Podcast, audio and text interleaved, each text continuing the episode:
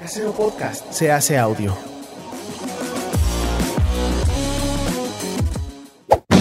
¡Chavos, banda! Este programa es patrocinado por ustedes mismos. Si quieren apoyar nuestro proyecto, lo pueden hacer por medio de Patreon en patreon.com diagonal herejes el podcast.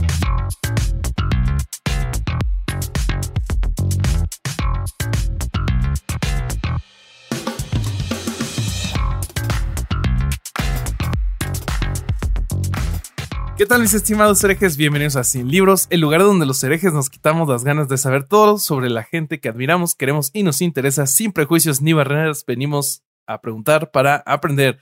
¿Cómo están muchachos? Estoy muy contento porque esta vez logramos traer a una invitada que llevábamos meses, meses persiguiendo y no quería venir, pero este, usamos los chantajes correctos para lograrla traer.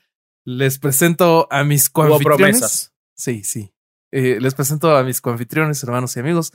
Alejandro El Vasco Vázquez Aspilicueta, ¿cómo estás y por qué estás vestido como Patrick Bateman? Ah, mirá. Muy bien, muy bien. Bobby. Este es, es un afluente que nunca se agota el tuyo, ¿eh? Jamás. Impresionante. Jamás. Impresionante. Y, me gusta traer esas referencias que, que te hacen recordar una película así buena. Sí, que amo y una novela que de mi autor favorito, así que. Em, bueno, tengo dos razones. Primero quiero decir que si hoy no tengo bien la iluminación es porque la persona que me hace la iluminación no está conmigo en este momento. Sépanlo todos. Em, y tengo dos motivos para estar de corbata. El primero es porque la invitada de hoy es la razón, así como un poco indirecta, pero no deja de ser la razón por la que los conozco a ustedes dos. Con lo cual, eh, no puedo menos que recibirla apropiadamente. Y el otro motivo es porque es una bomba, ¿no la viste? Me tengo que vestir bien a ver si tengo alguna chance bomba, con ella. bomba, ¿qué boludo. significa en mexicano? Bom- bom- bomba sexual. Ah. Entonces tengo que estar preparado eh, para, para ver si, si tengo alguna posibilidad con la invitada. Ojalá. Este, Es todo lo que yo espero. Esperemos que, que tengas una posibilidad, este, que lo puedas averiguar pronto. Déjame entonces les Verga, lo primero que le dije.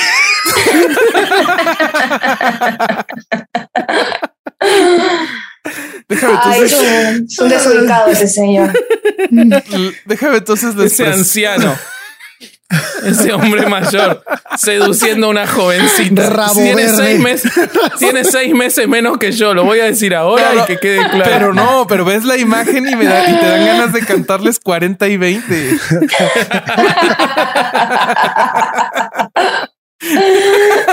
Dale, güey. Pero bueno, déjame entonces les presento a la Ellen Ripley de este Nostromo llamado el Podcast. Alejandro el Corsario Durán Eraña. ¿Cómo estás, amigo? Lo veo, lo Qué veo ganándole a los aliens, sin lugar a Yo dudas. sí, yo lo veo con el robot ese, con el lanzallamas, todo, todo lo veo Eh, así. Totalmente. Estoy triste porque me acabo de dar cuenta que se me olvidó mi cerveza, güey. Ay, mira. Eh, ¿Por qué no hacemos si quieres un corte mágico y ve por ella? Sí. Este, bueno, entonces déjenme les presento a nuestra invitada. Eh, ella es abogada, puericultora y tiene la desgracia de vivir con el señor Vasco y aguantarlo todos los días. Ella es Silvia Ortega. ¿Cómo estás? Silvia? Hola chavos, bien, gracias por invitarme. Estamos muy, muy contentos de que por fin hayas aceptado. eh, No, esta no es que no es que yo no quería venir, ¿eh? yo amo este proyecto, Ajá. eh, soy fan de, de- del proyecto, de lo que hacen. eh, soy fan de Ale también. No sé Sí. si sabían de Ale, Ale Durán, porque es un, un coterráneo mío, está Sí. pequeño también. Salud. Vamos, otra vez mayoría tan Salud. eh, pero no es que no quería venir, es que eh, me parece que llegamos al momento en el que estamos en el tema para hablar y ahora sí que va a estar, va a estar rica la plática.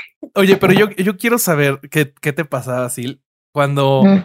Vasco te dijo, es que a Durán y a Bobby sí les interesa el tema de la lactancia. ¿Le creíste o creíste que estaba mintiendo o, o No, qué no. pasó? No, no, no creo que, no creí nunca que estuviera mintiendo.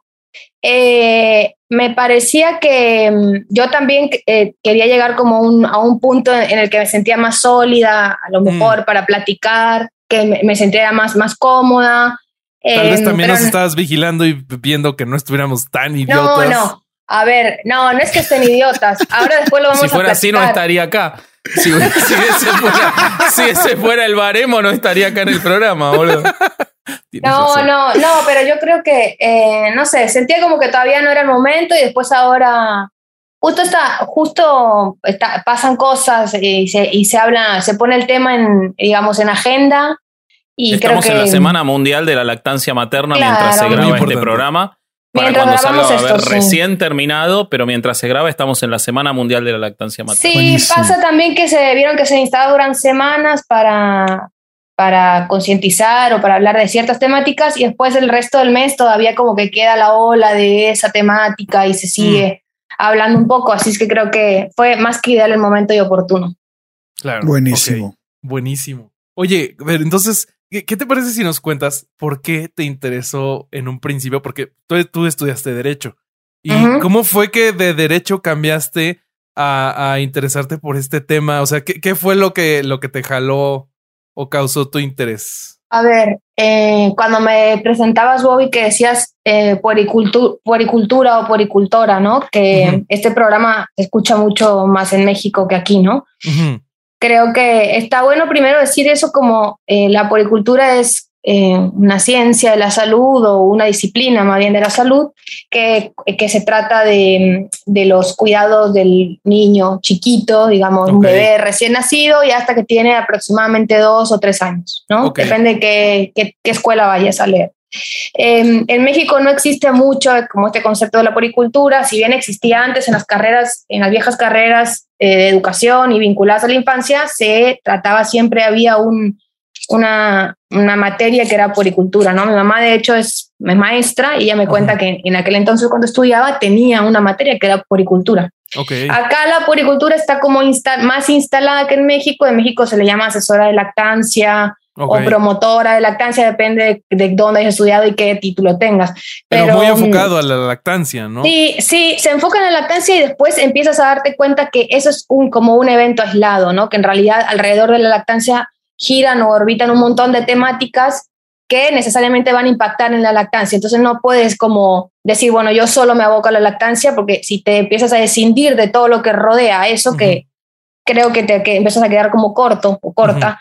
Eh, y bueno, ¿cómo llegué yo acá? Eh, bueno, sí, yo estoy abogada, eh, ejercí, hice un máster, un posgrado, eh, revalidé mi título porque yo no vivo en México, vivo en Argentina, eh, revalidé, revalidé mi título profesional, después fui madre y eh, en- con mi segundo hijo empecé como a adentrarme en un montón de cosas que tenían que ver con información, que siempre me gustó mucho leer información, y ahí como que sin quererlo, la vida me fue llevando, me fue abriendo ciertas puertas y terminé estudiando esto que se llama poricultura acá, que es como una especialización de asesora de lactancia para traducirlo en términos mexicanos.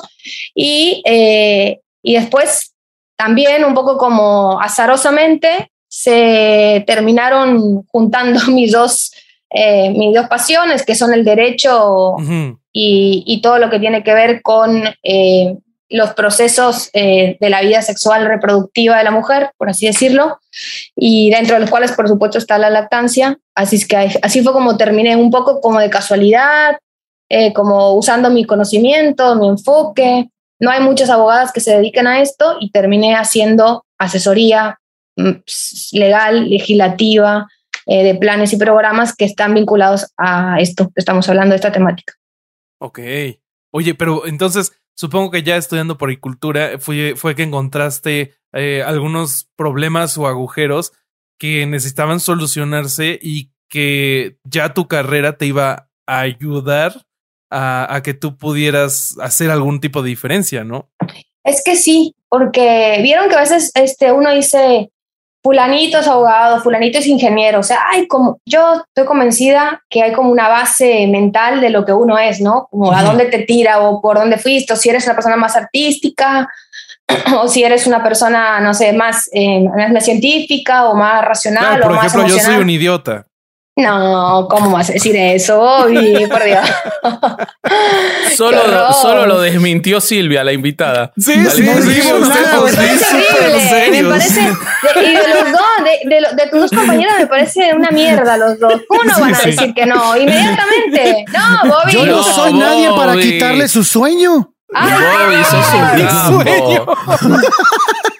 No, pero pues, no sé, Bobby, a lo mejor tú eres fotógrafo, ¿no? O sea, dices, bueno, te tiran a lo artístico. O sea, uno tiene como esa ok. base. Y, y yo siempre pienso que uno, es, cuando estudia abogacía, y como muchos estudiamos abogacía, somos abogados. O sea, hay algo en nosotros que es ah, como mi mirada abogadil. Entonces siempre vas a terminar ahí.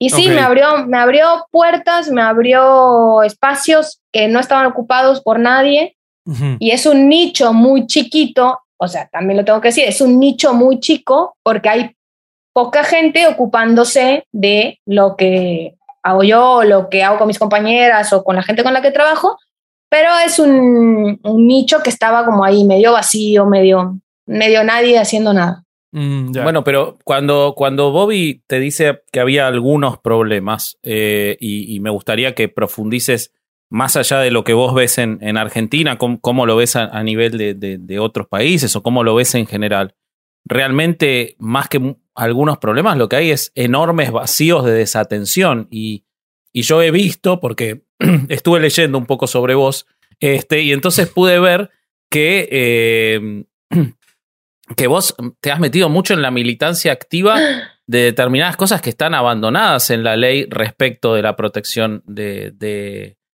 de la lactancia y, y de, y de su necesidad eh, social. Entonces me gustaría si podés contar un poco eh, cómo llegás a eso, cuál es, qué, qué es lo que estás haciendo con respecto a eso y, y, y por qué no te deja dormir de noche, que lo leí en una entrevista también que te hicieron, que a veces no dormís de noche por, por todo esto. Es tremendo, cuando, te- cuando el cerebro te va más rápido que, o se ocupa más horas del día de las que estás despierto. No, pero, eh, a ver, yo acá les digo a lactancia, ¿no? Es como, parece como si la lactancia, que este es uno de los problemas, ¿no? No de la lactancia, sino de la vida misma. Ustedes en, el, en este podcast eh, acuden un montón a esto del pensamiento crítico, ¿no? De, bueno, a ver, ¿qué me llama? ¿Qué preguntas me hago respecto de la lactancia, ¿no? Y lo que pasa con la lactancia, en realidad, em, no sé, por ejemplo, acá tres varones y una mujer, ¿no?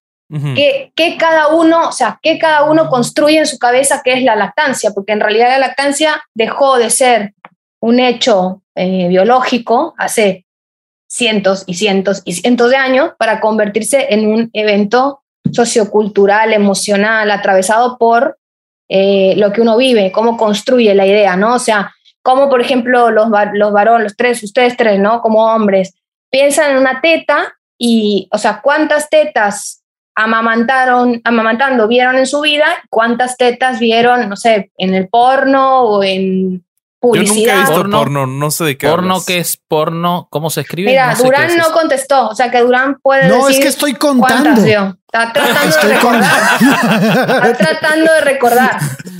Pero que vengan de No, es que solo- mucha razón, güey. son dos, son dos. Por, por mujer son dos tetas. ¿Cuántas en su vida vieron? ¿Cuántas en su vida vieron en una actividad que no es nutricia? O sea, cualquiera. Eh, escote, sexy, hermoso, hooters, eh, telenovela, película, No, de cualquier totalmente. género. Sí. ¿Cuántas Totalmente, vieron, está, no? está Entonces, quitado totalmente del lugar ese para.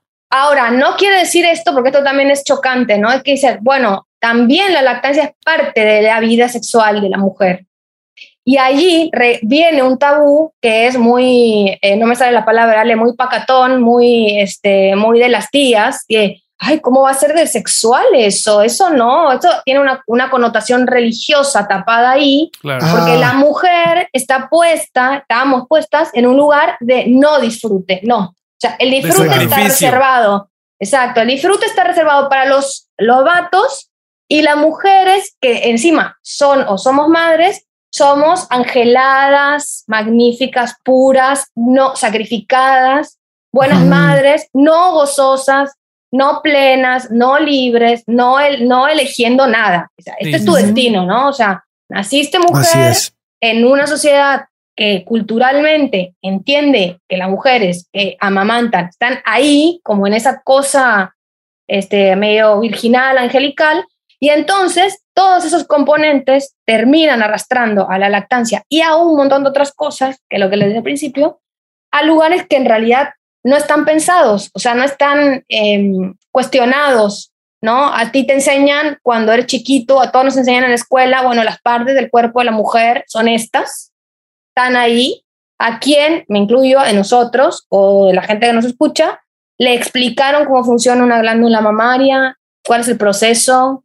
Eh, Tal vez muy por encima y... Te dicen, a lo mejor, a lo mejor alguien te dice, oye, fíjate que de ahí puede salir leche, pero, no, o sea, yo, por ejemplo, yo particularmente, a mí nunca nadie me habló de eso. Nunca en mi vida, nunca en mi vida, que siempre lo cuento esto, yo fui madre a los 30, 30 años. Nunca en mi vida a los 30 años después de parir, había visto yo un bebé tomando del pecho de una mujer. Nunca, en vivo, en vivo y en directo, estoy hablando, ¿no? No mames. ¿Cuánta gente lo ha visto? ¿Cuánta gente lo ha visto? Poca, en México poca, porque hay mucho tabú.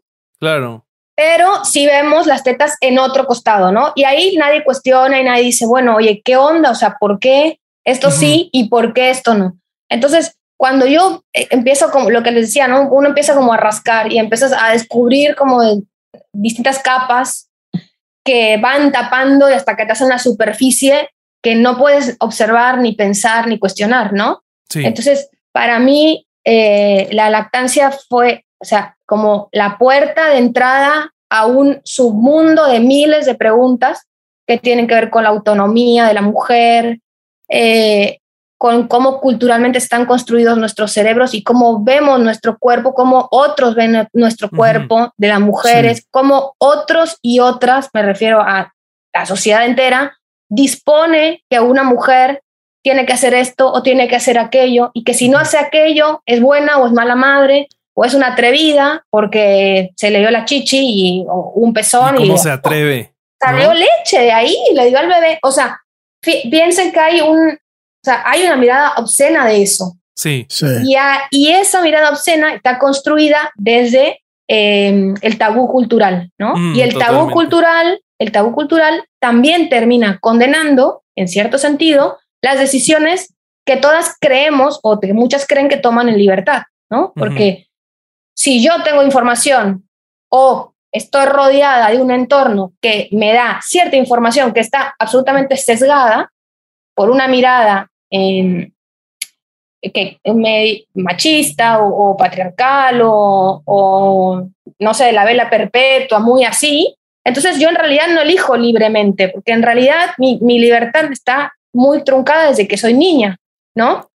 Sí, como que el libre albedrío no existe, ¿no, Vasco? En realidad no existe, en realidad no, yo creo que no, Uh, pero Ale dice que sí. Sí, él dice Vasco que sí. dice que No, sí. es, un- es una. Vean No. el capítulo y listo. Yo no es sí, no, blanco y negro. No voy a entrar en eso de vuelta. Saludos a Manel. Este, no voy a entrar en eso de, de vuelta.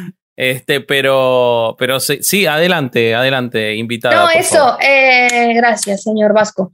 Lo que le decía, lo que me, me preguntabas antes, ¿no? Eh, uno que milita, ¿no? Si se puede militar algo. Uno no es que milita solamente decir, bueno, yo quiero hacer esto.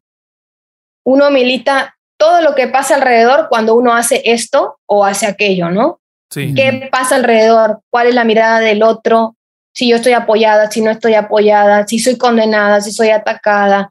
Si eso es una moneda de cambio para que yo termine pagando un precio mayor por la decisión que tomé o no tomé.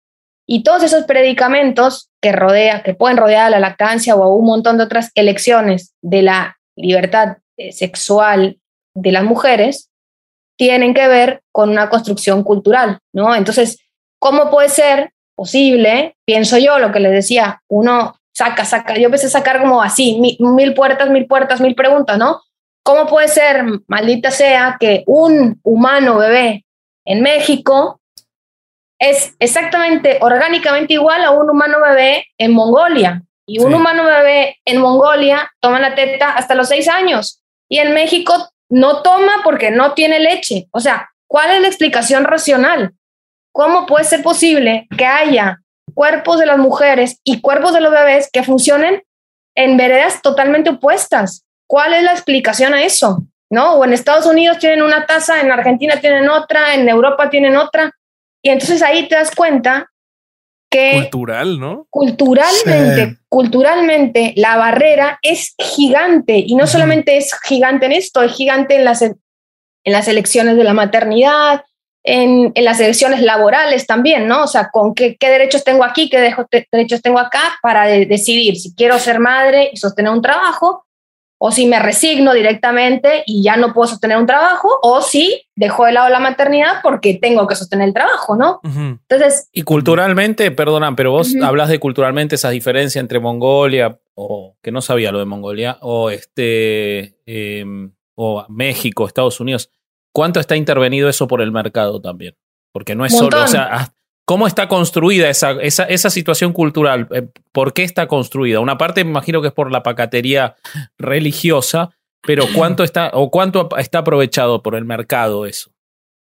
a ver, o sea, el mercado no setea un montón de cosas, pero no es que el mercado tipo eh, eh, así surgió porque sí, el mercado surge porque hay un hay, Hay un eh, nicho, justamente sí. un nicho que tiene que abarcar. Entonces, ¿por qué no te lo van a vender? ¿O por qué no lo van a instaurar? O sea, Claro. el mercado no es bueno ni es malo. El mercado viene a ofrecer un producto que sabe que lo va a vender y que la realidad le demuestra que lo va a vender. Y después empieza la rueca de la maldad, ¿no? De, bueno, el mercado te genera una necesidad, la necesidad viene acompañada de un montón de desinformación, un montón de cuestiones culturales, un montón de precariedad, que es donde empieza a penetrar y, y después eso ya empieza a rolar solo y es imposible de parar.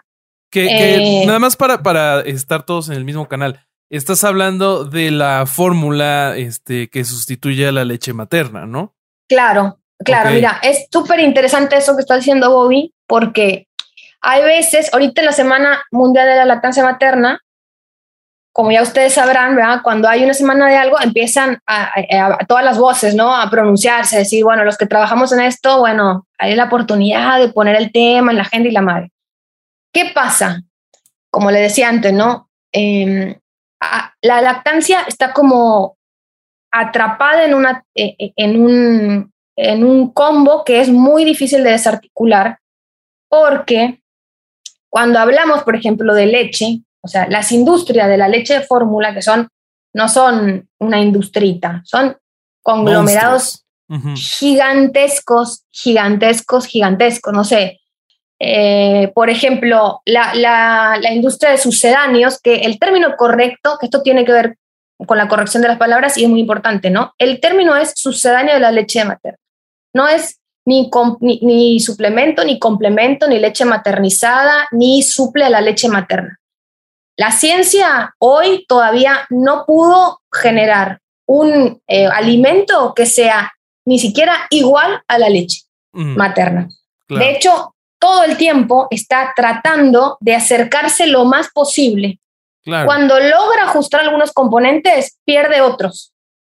Y también piensen que el, el me- el mercado de la leche fórmula también tiene que poder tener penetración. Entonces, si tú generas un sucedáneo que es carísimo, tienes un nicho chiquito que te, que te lo va a comprar. En cambio, si generas uno que es un poco más barato, pero que no es tan bueno, tienes más posibilidades de vender. Entonces, Sí, eso claro. también rige el mercado. Pero, por ejemplo, la industria de, los, de, de sucedáneos de la leche de fórmula en el 2008 facturó 70 mil millones de dólares, por ejemplo, Wow. ¿no? Hay días que Ya. uno no los gana. No, no, ni en, un- ni en esta, ni en otra, ni en otra, ni en otra vida, Bobby, nunca, jamás. Pero, por ejemplo, en 2014 andaba en los 44.800 millones de dólares y para el 2018 ya estaba en 70 mil millones, Wow. ¿no? O sea, Pero, Y- pero también tiene mucho que ver la agenda que traen los doctores, ¿no? Porque cuando Sí. uno, cuando, cuando uno se convierte en papá y, y empiezas a acudir a, la- a las a, a los pediatras, no hay una, o sea, de, de todo lo que estás diciendo, no hay una constante en cuanto a si el niño tiene que tomar leche materna un año, tres meses, seis meses, o todos te dicen una temporalidad distinta. Pero la gran mayoría, no quiero ser, no quiero generalizarlos, pero la gran mayoría que a mí me tocó, bueno, no, que a mí me tocó todos, todos los que vi. Todos traen, los que vi, traen una, una marca de leche materna que te van a ofrecer en la consulta. O sea, eso, eso es, eso es una constante, al menos en lo que me tocó a mí experimentar. Bueno, no solo a ti. A vos te tocaron también en el seminario, eso es otro tema, ¿no? Eso no lo hablamos. Pero esa no era en polvo. Ah, ok, perfecto, perfecto. No sé, no sé. No sabemos. No había, no había cámaras. Escucha, escucha, Ale. este punto que estás tocando es muy interesante y que me gustaría que lo pensemos tipo para atrás, ¿no? Cuando uno, uno, o sea, un humano, ¿no? Cuando uno acude al doctor, o al médico. Cuando, tiene una necesidad médica.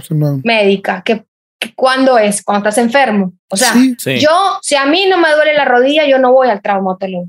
Si a mí, si yo eh, no tengo taquicardia, no voy al cardiólogo. O sea, yo voy al médico o a la doctora cuando algo, el cuerpo me está diciendo que necesito atención médica. Sí, claro. O sea, el sistema médico, entonces no estoy hablando del científico, ¿eh? estoy hablando del médico, el que te atiende, la pinche consulta. Ese sistema es un sistema que está fincado sobre procedimientos que están pensados para resolver patologías o afecciones o como le quieras decir, enfermedades. Totalmente. Mm. Ahora, yo les pregunto a ustedes, ¿no? El embarazo, por ejemplo, ¿no? Yendo un poco para atrás, ¿el embarazo es una condición clínica de enfermedad? No, claro que no. No. En sí, per se. No. O sea, no.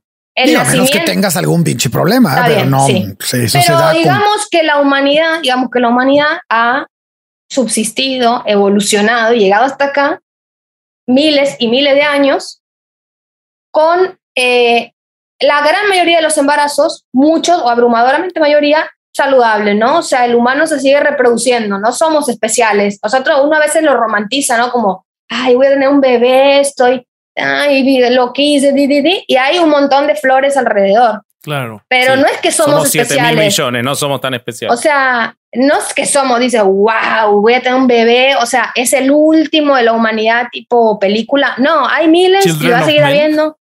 Children, exactamente. miles y miles, ¿no? Bebés al día, no sé ni cuántos nacen, millón, miles, miles y cientos de miles.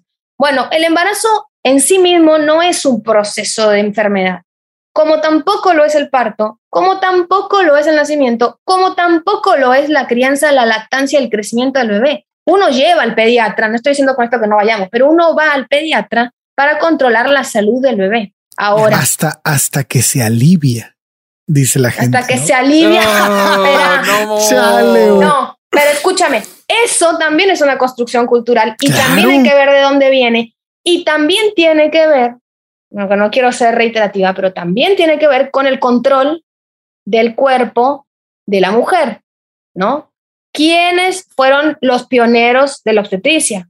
Señores con barba y pene, no fueron las mujeres. Como ese güey. Camisa blanca, corbata ¿Quiénes, ¿Quiénes fueron los que te decían, ¿no? Ahora que está por todo lado mansplaining, mansplaining, mansplaining. ¿Quiénes fueron? Está bien, estudiosos los hombres, está bien, tenían acceso Claro que hicieron grandes avances, pero entre los avances también se empezaron a llevar puestos, quiero decir, quiero decir que se empezaron a llevar entre las patas ciertas cosas que entraron en una vorágine que no es eh, representativa de la salud, que más bien es representativa del control.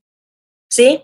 Entonces, esto que estoy diciendo, a dónde voy lo que me decías antes, ¿no? No sé si ustedes saben, mucha gente no lo sabe, deberían de saberlo todo el mundo, eh, los pediatras lo saben, pero les importa tres carajos, no les importa.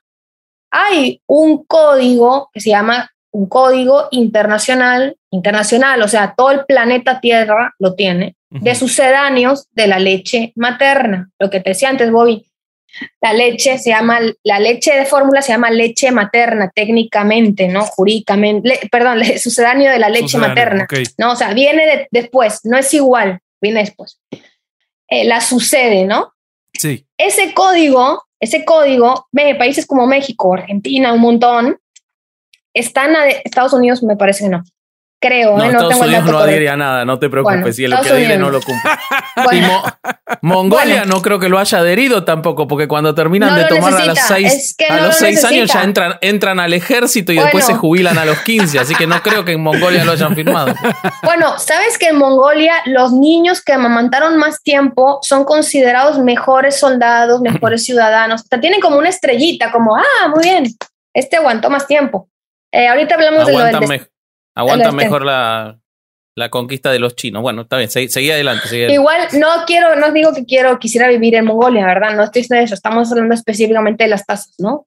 Sí. de este té. Sí, bueno, sí, sí, pero sí. les decía, este código, este, este código que es un cuerpo normativo, es supuestamente obligatorio para los países que adhirieron a este código. Y dentro de las prácticas prohibidas por el código está que cualquier funcionario de instituciones de salud o profesionales de salud o agentes de salud reciban leche de fórmula para darla a sus pacientes, reciban incentivos, reciban plumas, tacitas, cajitas, No. camisetas, agendas, que, que las, las sociedades de pediatría y de salud perinatal, es decir, todo lo que rodea el parto del nacimiento, están prohibido que auspicien congresos, prohibido por el código. No dice pueden, no dice deberían de evaluar, dice prohibido. prohibido. Está prohibida la publicidad.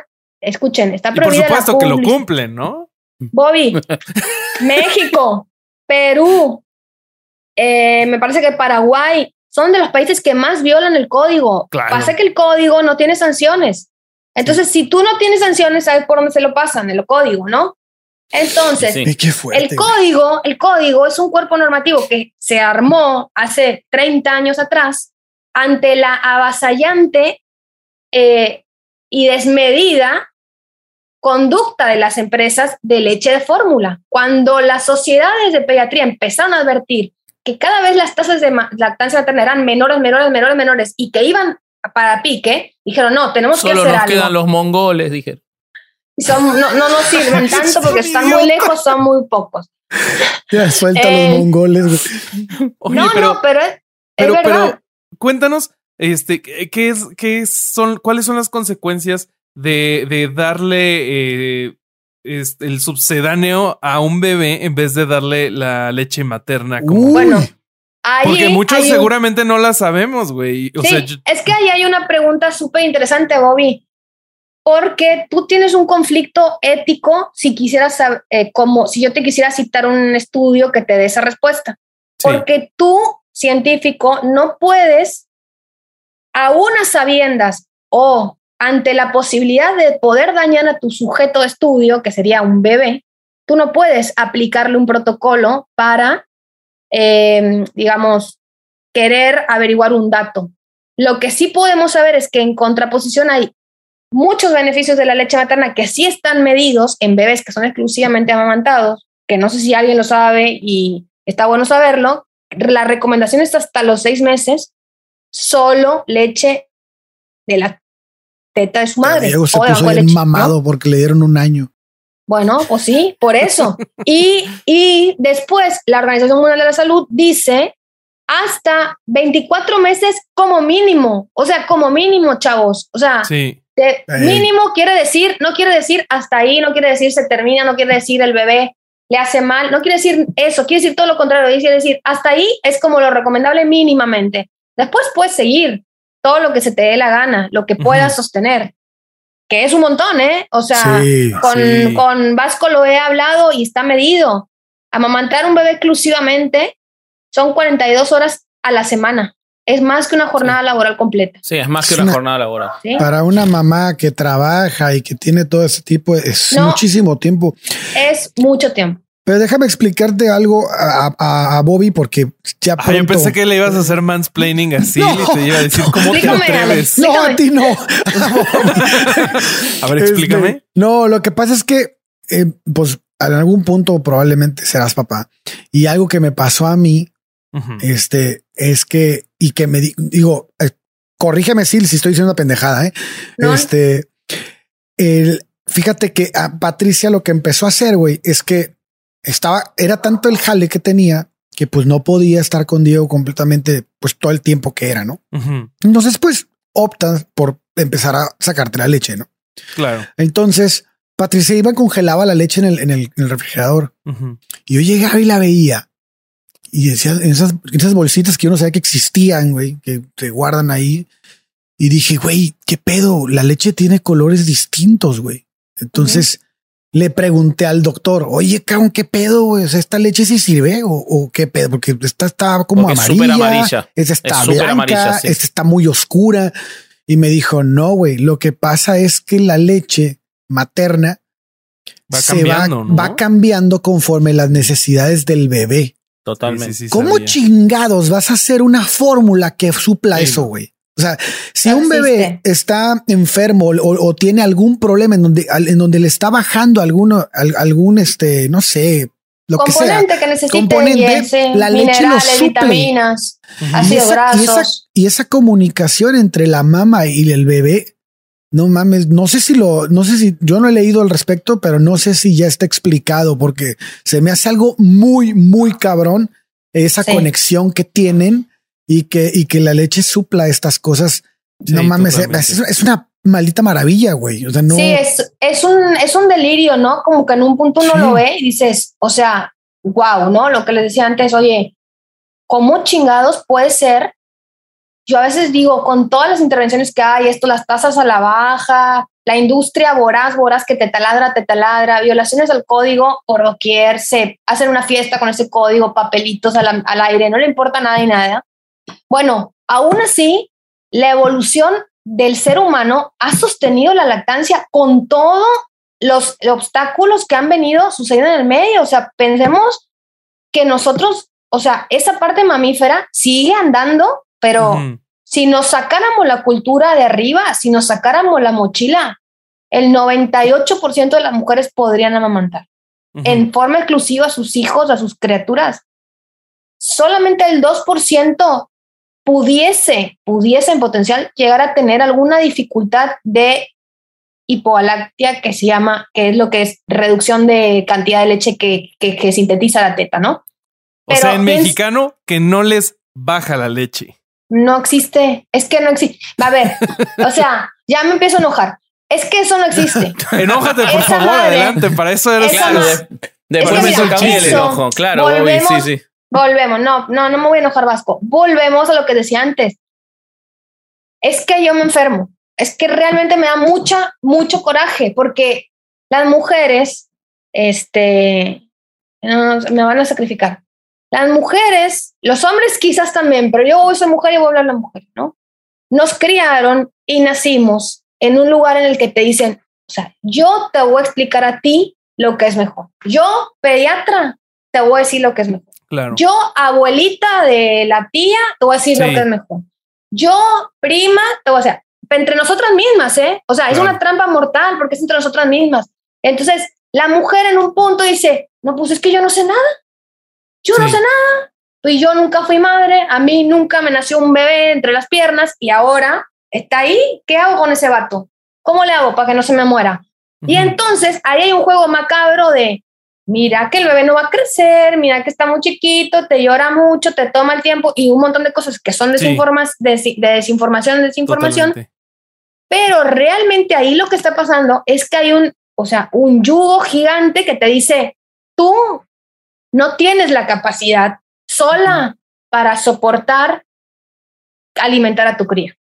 Ahí hay una idea tipo metida taladrada en nuestras cabezas que nos dice, oye, es que es verdad, o sea, no estoy pudiendo.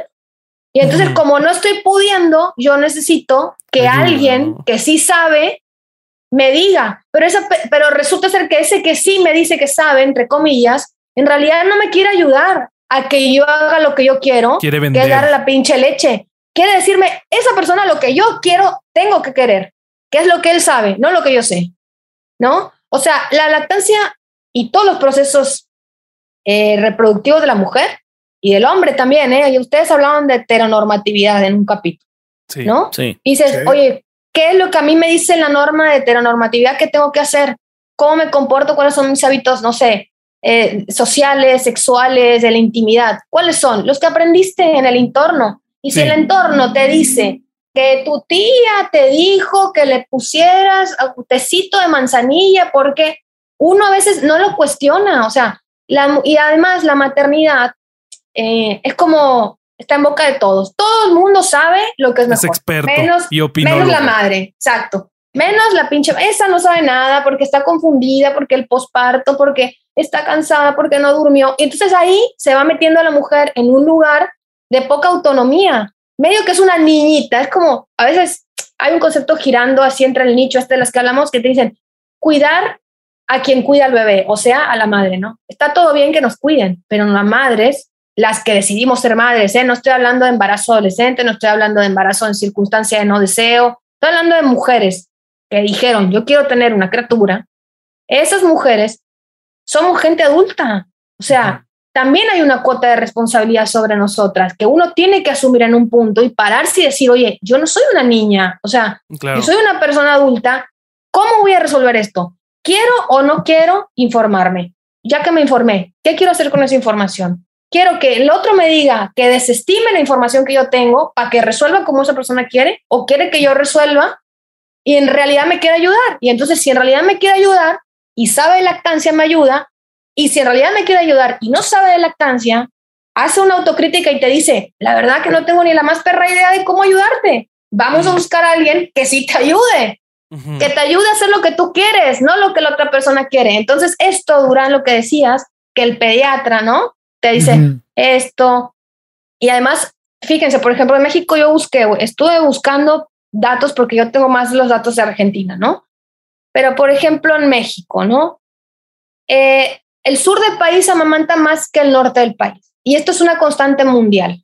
¿En serio? Mm. Los países, los países Wow. con menos recursos económicos tienen Amamantan más. mejores lactancias de ma- Claro. lactancia materna. Lo que no quiere decir que tengan buenas tasas, ¿eh? Es una trampa. No es una, no son, son paupérrimas las tasas, pero son mayores que las de los países del primer mundo. ¿Por qué?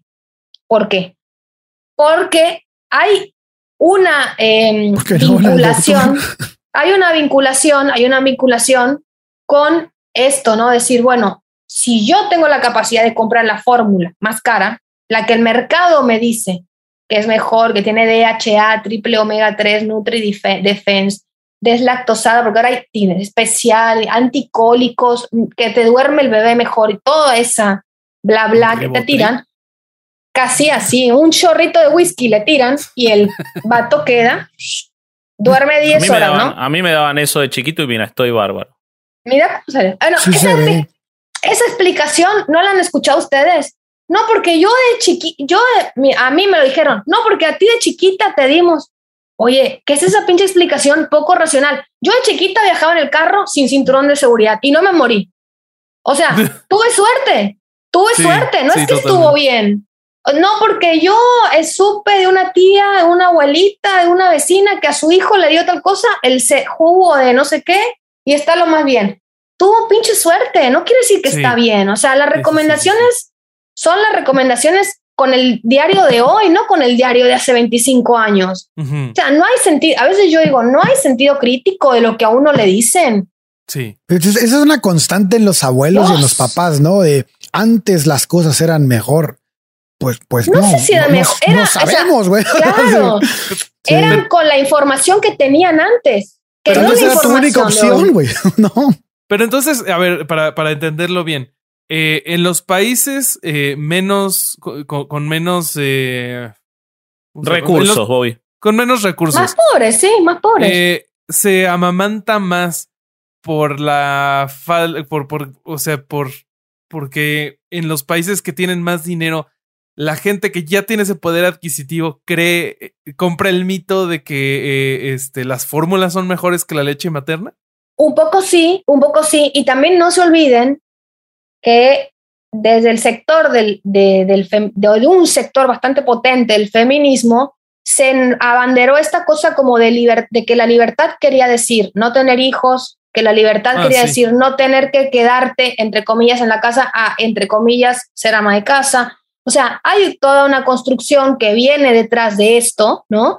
Y las mujeres que tuvieron mayor acceso a estudios de, mejor categoría, que, no sé, hicieron todo un carrerón, eh, terminan la, la, carrera universitaria, toman trabajos mejor pago, de más jerarquía, empiezan como a postergar ciertas cuestiones de la maternidad. Acá también hay una cosa bastante macabra, a mi modo de ver, porque los sistemas que sostienen esto son un poco sistemas antimaternales y anti, anti crianza, anti eh, nada, ¿no? Como que la mujer es, entre comillas, libre, realizada, feliz y más feminista mientras más lejos esté de estas labores que son más maternales o más mamíferas o más tradicionales, ¿no? Si se quiere. Entonces, hay toda una explicación sociocultural que acompaña esa decisión. O sea que la libertad y la maternidad son incompatibles, según esta Para mí no, claro. según esta visión, según esta Claro, es que hay muchas feministas que sostienen eso y hay muchas feministas que se enojan con otras feministas o a mí me ha pasado tener algunas discusiones con unas feministas como yo que te dicen, a ver, o sea, sin que sea discusión porque no estamos peleadas, pero son distintas ópticas. Yo no veo que la maternidad es un problema, el problema es el sistema que mm. constantemente se encarga de decirte, a ver, quisiste ser madre, te aguantas este subyugo, te aguantas no tener derechos laborales, te aguantas eh, depender económicamente de una persona que cree que es tu pareja y que trabajan codo a codo, pero que el dinero es de él y no es de ella. O sea, hay toda una construcción. Sí, y lo vas, a, lo vas a hacer en las condiciones que yo dispuse que, lo vas a hacer. Yo como sistema dispuse que lo vas a hacer y si querés ser una, una mujer exitosa y ser madre va a ser sufriendo alguna de las dos cosas, o sea, sufriendo las dos. Claro. porque lo vas a tener que hacer en estas condiciones que no son óptimas para hacer ninguna de las dos cosas. Entonces, si vos vas a ser exitoso es rompiendo, o sea, no rompiendo, asimilándote a ese sistema, ¿no? Sí, o sea, es lo que volvemos a lo mismo, ¿no? Es cuál, en qué contexto se coloca el valor también de lo que supone criar una criatura. O sea, la rueda del mundo se sostiene gracias a la reproducción. ¿Sí? Es así.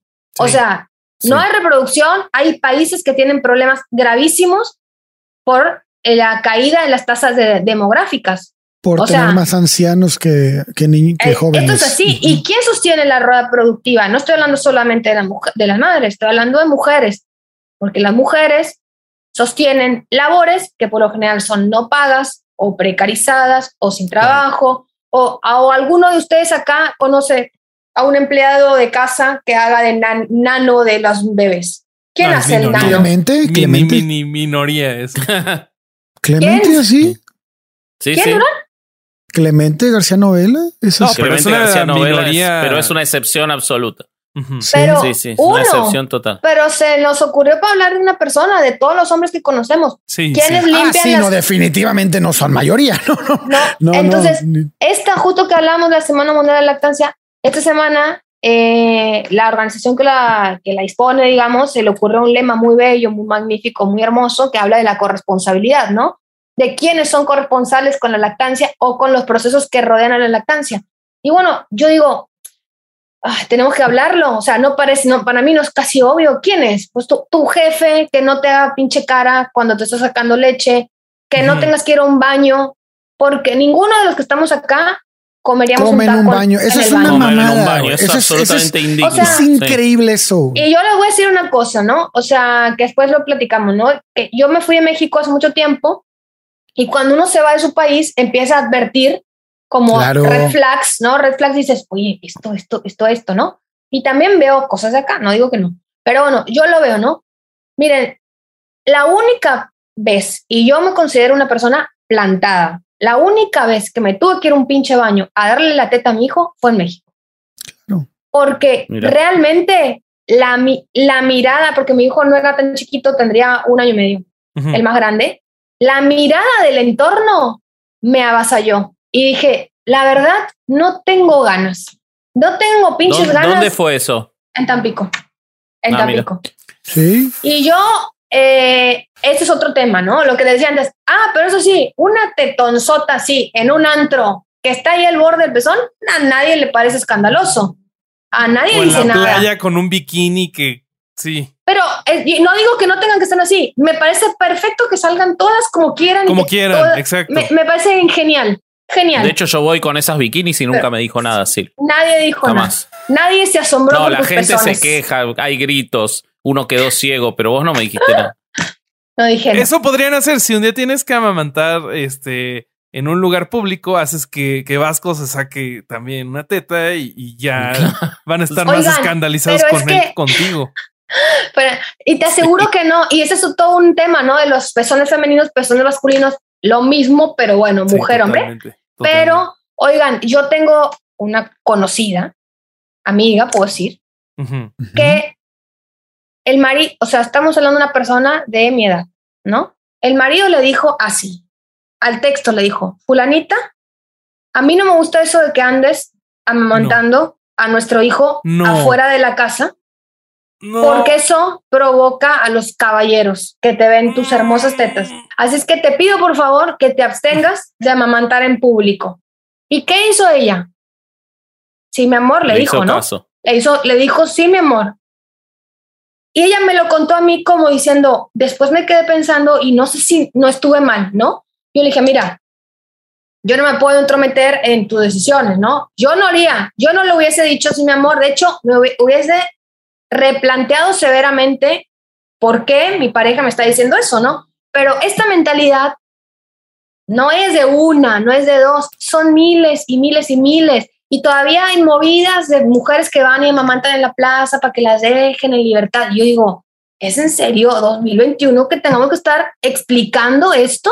Que tengamos que estar explicando que un baño no es lugar para sacarte leche, que, estamos, que tengamos que estar explicando que cuando tú vas a parir no puedes a la semana volver al pinche trabajo porque si no tu empleador te corre porque tienes un recién nacido. O sea, necesitas estar con esa, esa persona, más allá de que le des la teta, no. O sea, el bebé humano, mamífero, nace para estar con su mamá. No Sí. nace para estar en otro pinche lugar. Ya va a tener toda la vida para estar donde quiera. Se va donde quiere. Una vez que camina, adiós. Tiene amiguitos, va al jardín, va al kinder, sale, va con sus abuelos, hace lo que quiere. Pero un bebé recién nacido necesita de la madre, más del, del pecho no. Pero todos estos, para mí, son mecanismos de control. Son mecanismos de control Sí. de decir, bueno, yo te digo lo que puedes hacer con tu cuerpo, yo te digo si eres lo suficientemente capaz o no de maternar a tu bebé, de amamantar a tu bebé, de criar a tu bebé. Y si no, y si estoy viendo que no puedes, acá tengo un pinche decálogo gigante que escribí yo y que por lo general lo escribieron señores, Sí, porque esa es la realidad. Por lo general lo de, de escribieron señores de cómo vas a ser, tú vas a ser más feliz y tu hijo va a ser un hombre súper y una mujer exitosa, independiente, maravillosa. Yo te voy a decir cómo. Y, y así está armada todas las teorías que giran en torno a esto que estamos hablando. Y tienen Sí, una y- raíz. Sí. Yo te, te quería preguntar algo porque estamos hablando de todo esto y estamos hablando de la importancia de la lactancia y, y- y fórmula versus la lactancia y quizás nos estamos quedando en las, las ventajas o, o las consecuencias individuales, madre, hijo. Me gustaría que, que nos digas si las hay, cuáles son las, las ventajas o las consecuencias sociales de impulsar la lactancia y de proteger la lactancia materna. Montón. Miren, hay un estudio que está hermoso, después se los dejo en las fuentes si quieren, que lo publicó el Lancet en el 2016. Por lo, no se suele a veces, em, en algunos lugares no suelen medir tasas tan certeras porque a veces es complejo. La lactancia sigue todavía permaneciendo en un sector como de intimidad, ¿no? Es como, es algo muy íntimo de las mujeres. En muchas sociedades no se habla mucho de esto culturalmente hay una especie como de, hay una contraposición entre eh, el reproche de la que no pudo o no quiso amamantar, ¿no? Como que ahora la señalan tipo, es re mala, ¿viste? Es, es una mala madre, no se ocupó, no se informó. Entonces, todas estas cosas hacen que a veces sea difícil medir las tasas, pero hay un montón de beneficios que no son eh, chiquitos, digamos, chiquitos de, de, para el bebé y para la mujer, sino que se proyectan sobre consecuencias que directamente la recibe el Estado y la sociedad toda. ¿eh? Y como les decía, hay un estudio hermoso que, que, está, publicado por una revista científica, a mí me encanta.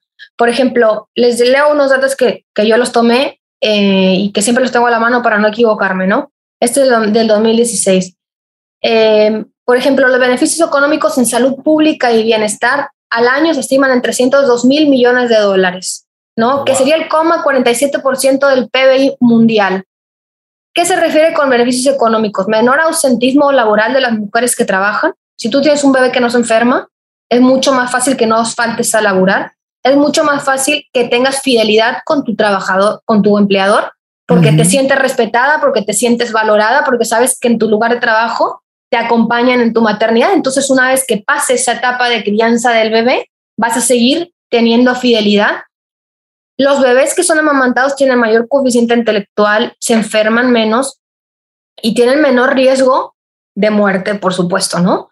Por ejemplo, mejoras en la productividad debido a mayor inteligencia a futuro están medidas en estos, en estos estudios que también eh, cuentan, digamos, las, el reflejo económico de la lactancia, ¿no? Por ejemplo, se estima que se reduce en 400 millones de dólares los costos de atención sanitaria tan solo en Estados Unidos, Reino Unido, Brasil y las zonas más pobladas de China, por ejemplo, ¿no? Eh, por ejemplo, a nivel global, la lactancia, perdón, evita 595 mil muertes infantiles al año por diarrea y neumonía, que son las principales causas de muerte madre, de bebés. 974.900 pacientes infantiles menos con obesidad infantil al año. Potencialmente la lactancia, y dice potencialmente no para abajo, sino para arriba, porque hay muchos que no se pueden estar en la estadística porque son zonas muy pobladas de países que no tienen la infraestructura para medir. 820 mil vidas al año salva de niños menores de 5 años. Wow. El 87% de esos bebés que no se mueren son menores de 6 meses. ¿Sí? Wow. La, la- la reducción de mortalidad asociada a infecciones men- menores de 3 meses es 88% menor en lugares en los que se amamantan contra los que no amamantan. Y previene el 55% de los episodios de diarrea en menores de 3 meses. Menos 32% de infección respiratoria en bebés. Y lo que se ahorran los estados en salud pública por internación es una barbaridad, porque la lactancia te reduce más del 70% de ingresos por diarrea, que es una internación de al menos 5 días, y cerca del 60% de ingresos por infección respiratoria en bebés de menores de 6 meses.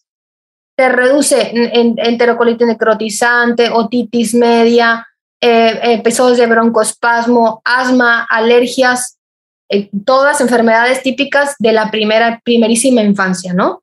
Y la lactancia te aumenta un promedio de tres puntos de cociente intelectual por, por- a los bebés, lo que se refleja en mejor desempeño escolar y un aumento de ingresos en la edad adulta media.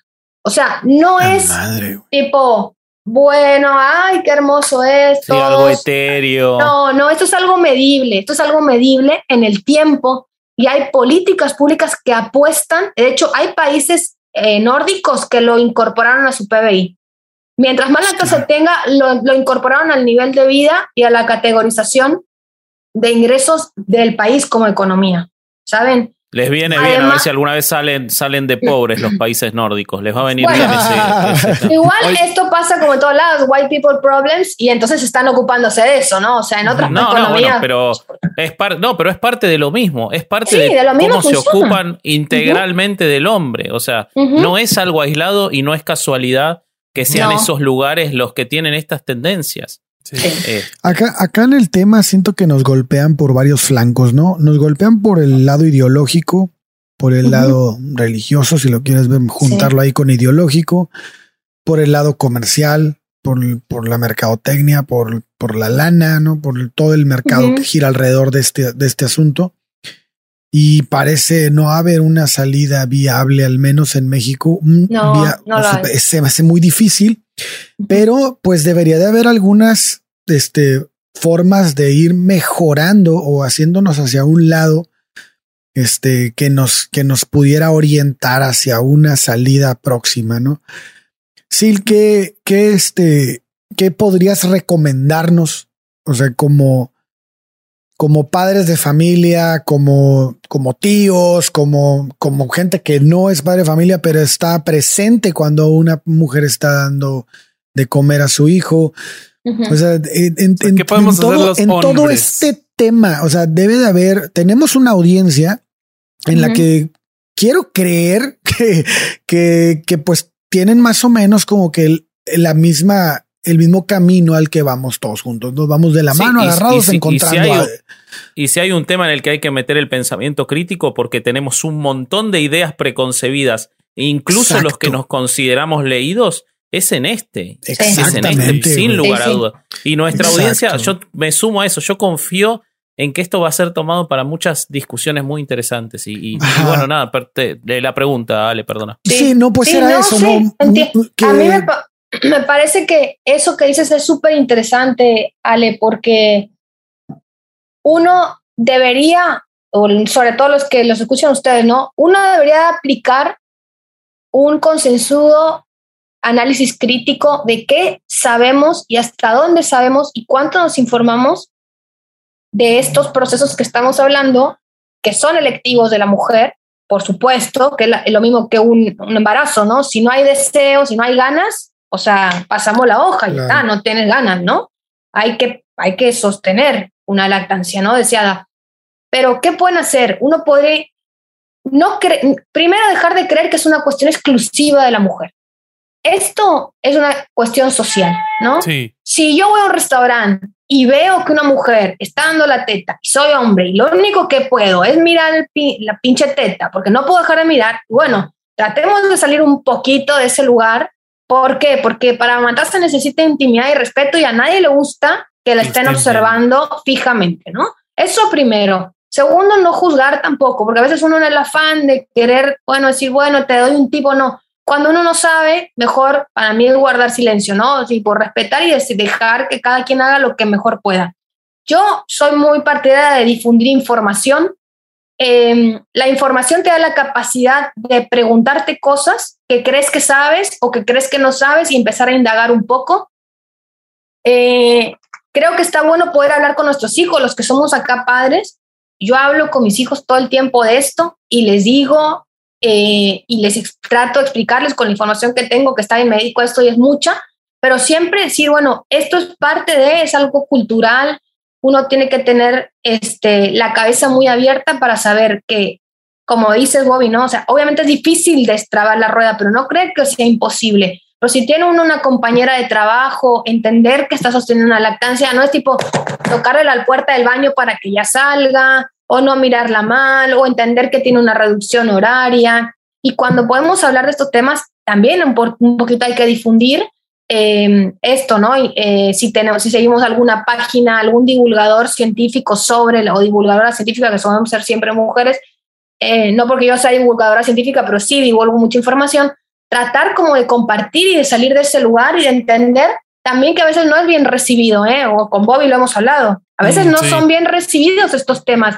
generan mucha resistencia porque para mí, a mi modo de ver, hay detrás escondidas muchas capas de culpa. Cuando uno tiene la culpa, o sea, se adueñó de una culpa que no es tal, pero que la sentimos propia, empezamos a, a tirar como un poco de mierda, ¿no? Para afuera, como, ay, no es tan importante, ¿a quién importa eso? Yo no pude, tú no sabes, este, o ese tipo de cosas, ¿no? Y a veces yo digo, todas las cosas que le pasan a los bebés, le pasan también, son hijos de un varón. O sea, el varón también debería estar in- involucrado, no es solamente la mujer y el bebé, es, el bebé es hijo de, de un varón o de un padre, ¿no? Entonces también ellos deberían de estar decir, bueno, ¿qué puedo hacer yo, no? O sea, ¿cómo te doy una mano? ¿Cómo me corresponsabilizo con las tareas, no? Del, de- del hogar, de todo, ¿no? De todo, de la escuela, del colegio, de los paseos, de la crianza, eh, económicamente, en el día a día. Yo creo que se pueden hacer un montón de cosas, pero hay que cambiar el chip de la cabeza. Hay que salir de ese lugar de, bueno, yo soy un observador pasivo, ¿no? Y esto es un temita de la mujer. Y que la mujer haga como pueda, como quiera, y nada más. Y yo creo que no, o sea, sí está bueno acompañar, sí está bueno informarse, sí está bueno saber que la lactancia ha sostenido a la humanidad durante siglos y siglos y lo va a seguir haciendo y que no hay nada, no hay nada que la pueda detener porque la naturaleza no la seteamos ninguno de los que estamos acá. O sea, la naturaleza se setea sola y Sí. sigue y sigue y sigue dando guerra, ¿no? Y, y a veces este, son cosas chiquitas, pero son cosas que le dan mucho respeto y acompañamiento a la otra. Y si vas con un pediatra que estás diciendo, oye, ¿qué me está diciendo? Pues cambia de pediatra. Ve con otro pediatra. Cada vez hay más pediatras críticos de esto, ¿eh? Cada vez Sí. hay más. Hay que ir con sus pediatras, con un pediatra que te escuche, te acompañe y que no quiera venderte la pinche fórmula que él le va a pagar después de un viaje a Cancún. Sí, claro. Claro. Pues Totalmente. buenísimo. Muy Este, bien. Muchas gracias por visitarnos, Sil. Oye, antes de que nos vayamos al exclusivo para Patreon, cuéntanos dónde pueden, este, quienes nos están escuchando y viendo, encontrar eh, más de esta información que, que divulgas y, y, este, seguirte en redes. Sí, Eh, tengo un perfil profesional en el que mm, eh, hablo de cuestiones relativas a la maternidad que se llama, está en Instagram, eh, Historias de Lactancia. Supongo, Bobby, que vas a poner ahí. Sí, Ahí, mm, nada, básicamente cuento un poco de información respecto de la lactancia y todo lo que la rodea, que es sueño del bebé, este, crecimiento del bebé, hitos de crecimiento, del desarrollo, eh, cuestiones emocionales de la, de la maternidad. Eso por un lado. Y después tengo otro proyecto que amo y que por suerte ahí paso a pasito va creciendo de a poco, más rápido de lo que yo esperaba, pero muy, muy contenta, que se llama Lactancia Respetada y es un colectivo en el que trabajo con varias compañeras de distintas disciplinas, todas relacionadas con estos temas, y promovemos eh, derechos durante la lactancia para decidir con información si quieres o no quieres amamantar, para interpelar al sistema y desde ahí hacemos mucha, digo yo, le prendemos un poquito fuego ¿no? a este sistema que te dice una cosa y después te, te cierra la puerta en la cara. Eh, Ahí también nos pueden seguir y divulgamos mucho, mucha información sobre derechos, planes y programas. Está básicamente enfocado a Argentina, pero la verdad es que se aplica a toda Latinoamérica, Claro. porque más o menos la situación es la misma y con algunas cuentas amigas de México también hemos podido armar algunas hermosas campañas que, que mm, se preguntan por qué tenemos que soportar determinadas violencias, ¿no? Cuando elegimos Claro. amamantar o cuando elegimos eh, maternar. Así es que en esos dos, en esos dos Instagrams pueden ver el trabajo que hago. Eh, buenísimo. Eh, síganla, amigos, porque en- personalmente yo la sigo y el contenido Bobby. está buenísimo. Y leer lo que escribe Sil y lo que compartes está eh, muy, muy bueno. Es Gracias. bastante mm, ilustrativo. Eh, Gracias.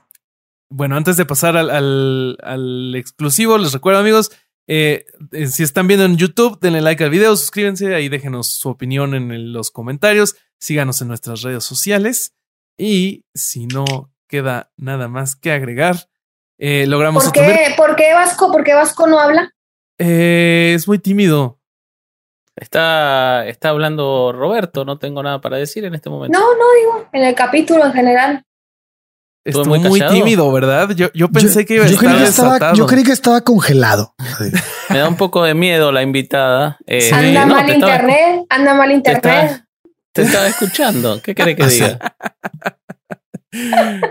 ¿Alguna vez lo habías visto portarse así de bien?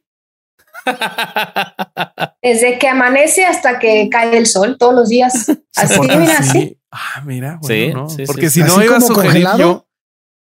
Si, si, si se portaba mal y así, yo te iba a sugerir que mejor interactuaran siempre por medio de un podcast. Entonces, Ay, no. bueno, Que entonces. no sabés los mensajes que me estaban llegando por el chat de, del Zoom mientras grabábamos. Insultos, cosas, cosas horribles, sí, de parte Mentira, de Silvia. Ustedes no las mentira vieron, pero sí. Es una Sí, sí, víctima, pobre señor. Pobre señor. Una víctima, Que una víctima. Silvia Pinal. Vamos Ay, sí. Cuenta vamos su al- historia. Al exclusivo, amigos. Este logramos otro miércoles sacar adelante un programa sin haber tocado los libros. Hasta la próxima. Este, Adiós. adiós. Gracias, chavos. Y listo. Buenísimo. Hoy leíste, hoy leíste bien sin haber tocado los libros. No lo puedo creer. Es la primera lo leí, vez. Lo leí. Es la no primera vez que lo decís bien. Estoy emocionado, boludo. Bueno, es la primera y última. We didn't give a fuck sometimes. We just sit back and laugh at life. Little far and wide awake from harder times. I'm wide awake. I'm looking out to see the art of life is right in front of me. Inside your smiling face, I can't believe it. So Lucky Land Casino asking people what's the weirdest place you've gotten lucky? Lucky? In line at the deli, I guess? Aha, in my dentist's office. More than once, actually. Do I have to say? Yes, you do. In the car before my kids' PTA meeting. Really? Yes. Excuse me, what's the weirdest place you've gotten lucky? I never win and tell. Well, there you have it. You can get lucky anywhere playing at LuckyLandSlots.com. Play for free right now. Are you feeling lucky? No purchase necessary. Void where prohibited by law. 18 plus. Terms and conditions apply. See website for details.